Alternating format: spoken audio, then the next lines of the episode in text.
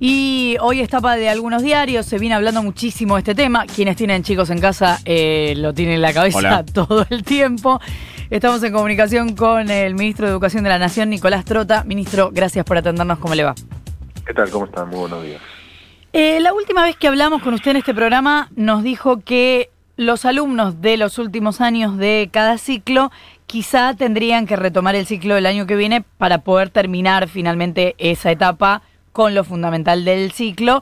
Pero ahora nos enteramos de la posibilidad de que sean los primeros en volver a las aulas. ¿Cómo es la idea? No, bueno, estamos, primero hay que dejar claro que no estamos en un momento de volver a las aulas. Digo, todavía falta por la realidad de la pandemia en Argentina y la vuelta a las aulas es una decisión epidemiológica no educativa. ¿no? Ahí va a primar el cuidado de, de la salud y generar las condiciones para minimizar el riesgo de, de contagio. Ahora, llegado el momento que se pueda volver porque la salud permita las aulas, va a tener que ser un regreso escalonado como está ocurriendo con los países europeos. Imposible pensar que todos los estudiantes van a poder regresar todos los días a nuestras escuelas porque hay que sostener el distanciamiento social en el aula, en los espacios comunes, en el ingreso e inclusive en lo que se vincula al transporte, porque si nosotros pretendemos recuperar la normalidad que teníamos en marzo y todos nuestros estudiantes los cuatro niveles concurren de manera simultánea, implica una movilización de casi 15 millones de personas en el Mm. uso del transporte público.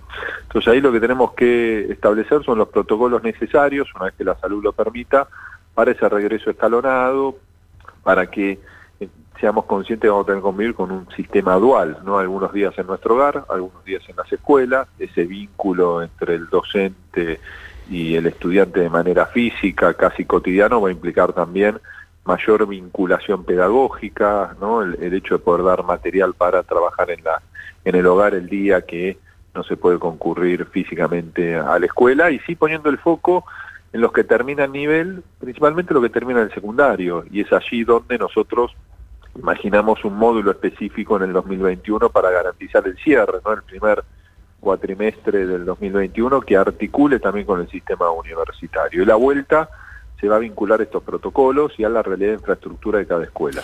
Cuando hablamos de sistema dual, hablamos de algunos años o, o grados sí y otros no. Hablamos de media aula sí y otra no.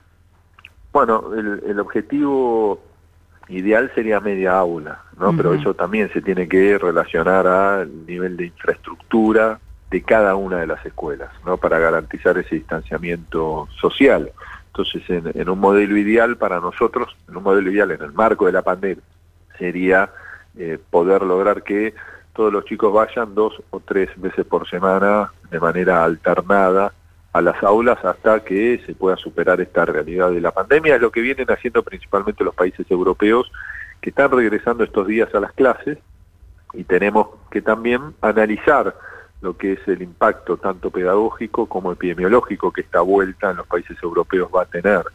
¿no? Una, una vuelta que yo he conversado con los propios ministros de esos países, no saben si va a ser eh, definitiva, digo, están también todos como suele repetir el, el presidente, escribiendo la obra sobre el escenario, ¿no? Claro. Eso que, que- que implica que no se tiene certeza de cuál va a ser el impacto de cada una de las medidas frente a un proceso nunca vivido con antelación. Hay preocupación de los docentes en torno a esta idea, por lo que pude recabar, porque, bueno, tendrían que dar en la misma semana dos veces, por lo menos dos veces, quizá tres, la misma clase. Bueno, todo, todo, toda decisión que tomemos la vamos a discutir con, con los docentes. Digo, cualquier esquema de decisión va a ser un esquema que por supuesto necesita el consenso de las provincias, de los docentes, de los principales actores del sistema educativo. Y todos somos conscientes, porque lo vemos hoy en día con el enorme esfuerzo que están llevando adelante docentes, también estudiantes y familias, pero quien permite, quien garantiza esa continuidad pedagógica es el vínculo del maestro o la maestra con el estudiante. Así que cada una de las decisiones va a surgir del diálogo con todos los actores, pero tenemos que ser conscientes que estamos en un momento de absoluta excepcionalidad. Digo, ninguno de nosotros imaginaba hace un par de meses atrás la, la, la posibilidad de, de- de no concurrir donde, durante tantas semanas de manera física a la, a la escuela, el hecho de que los países europeos están proyectando un, un, regreso escalonado y nosotros estamos mirando con mucha atención cada una de esas decisiones. Frente a ese escenario tenemos que ser conscientes que hay que pensar alternativas distintas que nos permitan de la mejor manera garantizar los procesos de enseñanza y aprendizaje y el aula es irreemplazable. ¿no? no es lo mismo el impacto que se puede tener a distancia, por más que se hable de un hogar que tenga todo el acceso a la tecnología, uh -huh. el acompañamiento de los adultos del hogar, el impacto del trabajo en el aula es muy diferente al impacto que puede tener en el esquema de la educación obligatoria, me, re, me refiero en el hogar. Estamos hablando con el ministro de Educación, Nicolás Trota. Eh, esto de lo que estamos hablando, este plan, supongo, por las fechas de las que se viene hablando, será después de no sé si llamarle vacaciones de invierno, pero tengo entendido de que hay un plan de que haya vacaciones de invierno y extenderlas en todo caso para empezar a hablar de segunda etapa del año, ¿es así?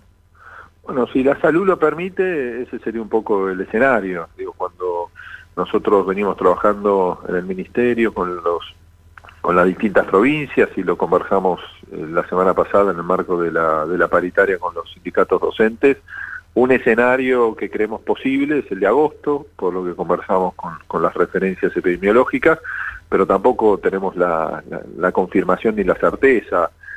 Como no la tenemos en otras áreas que se están abriendo hoy en el campo del trabajo, tenemos que ver cómo eso termina impactando en, en los niveles de circulación de, del virus, con esta premisa básica de priorizar la salud y las vidas. Entonces, frente a eso, nuestro escenario se relaciona así a la posibilidad de volver en agosto. Sí, nosotros creemos que poniendo en valor todo el esfuerzo que están llevando adelante docentes, estudiantes y familias, sería lógico pensar que no va a haber un momento de receso para que no haya ni tareas, ni ejercicios, ni estas clases a distancia entre los docentes y los estudiantes. ¿Un receso que se extienda o un receso de dos semanas?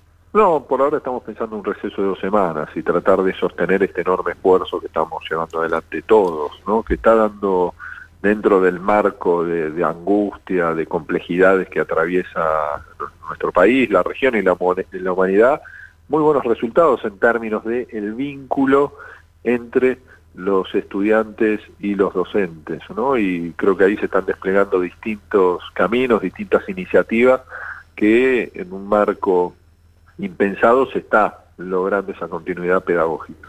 ¿Qué tal, ministro? Nicolás Fiorentino lo saluda. En este plan eh, dual, cuando eh, se piensa en los días que eh, a, a, una parte eh, de los chicos y chicas les toque quedarse en la casa, ¿Qué, qué sistema están eh, pensando para garantizar eh, la presencia de los padres en esa casa? Porque eh, si pensamos en un eh, futuro con cada vez más comercios y más industrias en funcionamiento, esos padres tienen el doble rol de padres y trabajadores.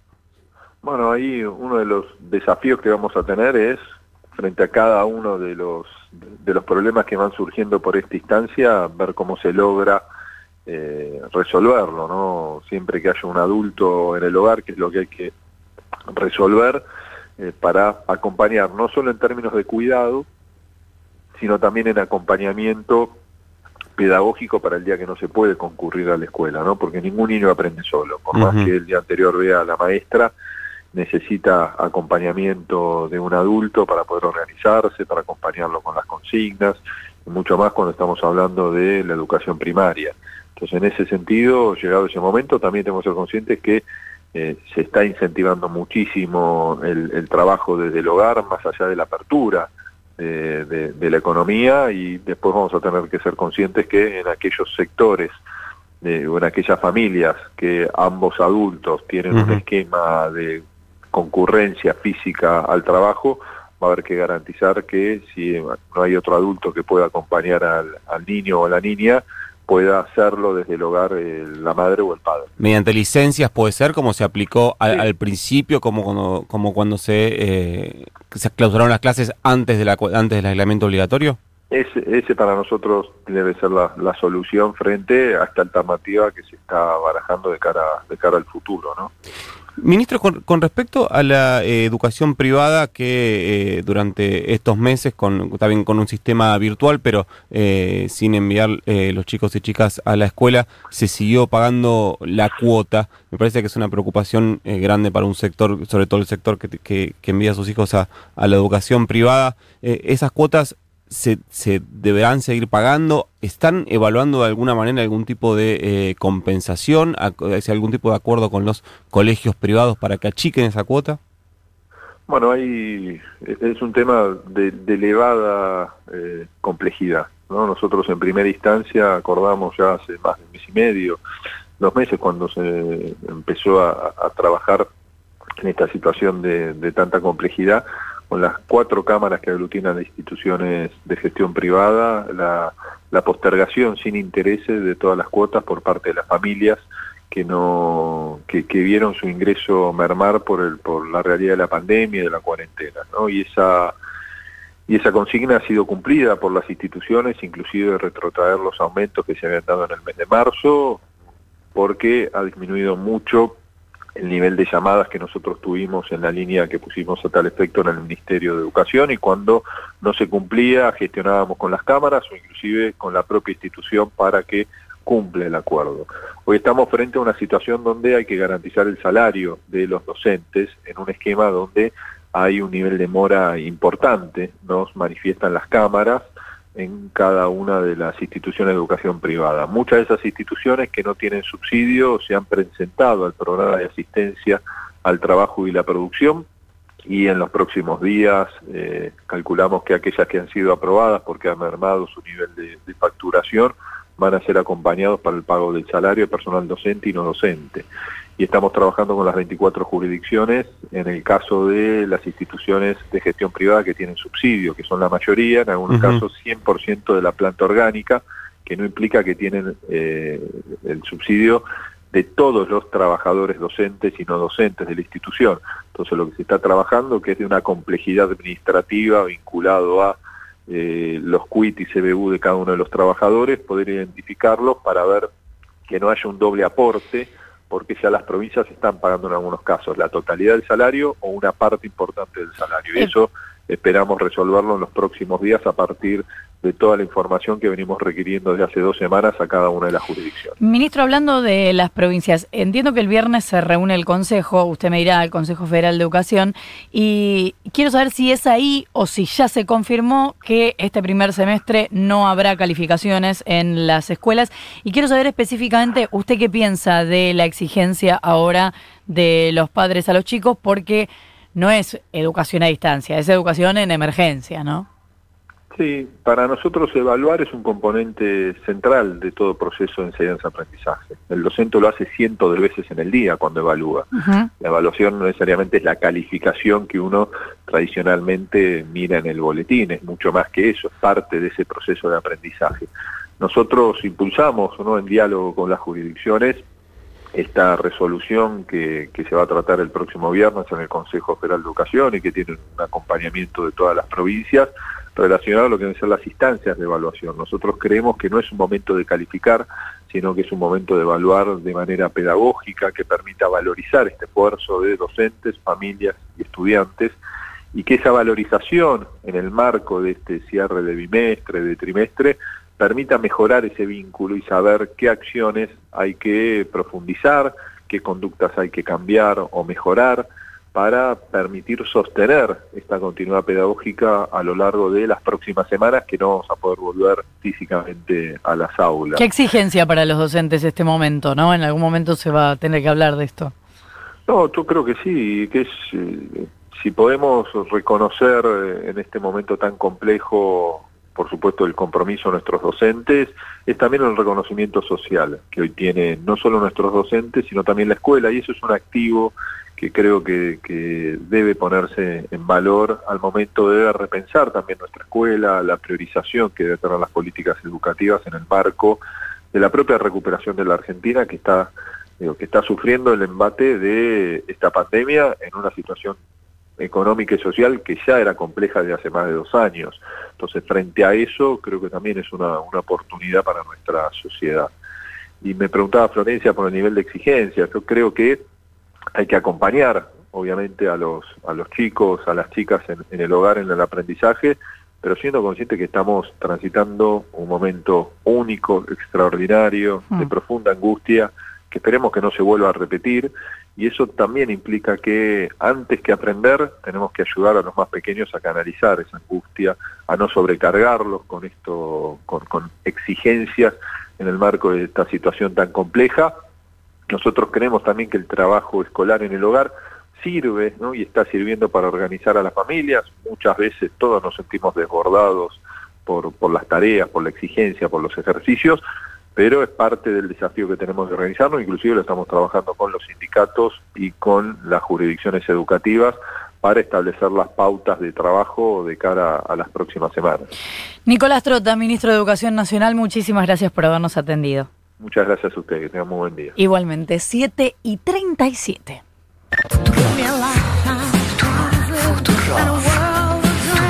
Lo mejor de todo. todo. Futuro. Lo mejor de todo. Hola, Faunis, ¿qué haces? Hola, Julita. Hoy vamos a hablar un poco de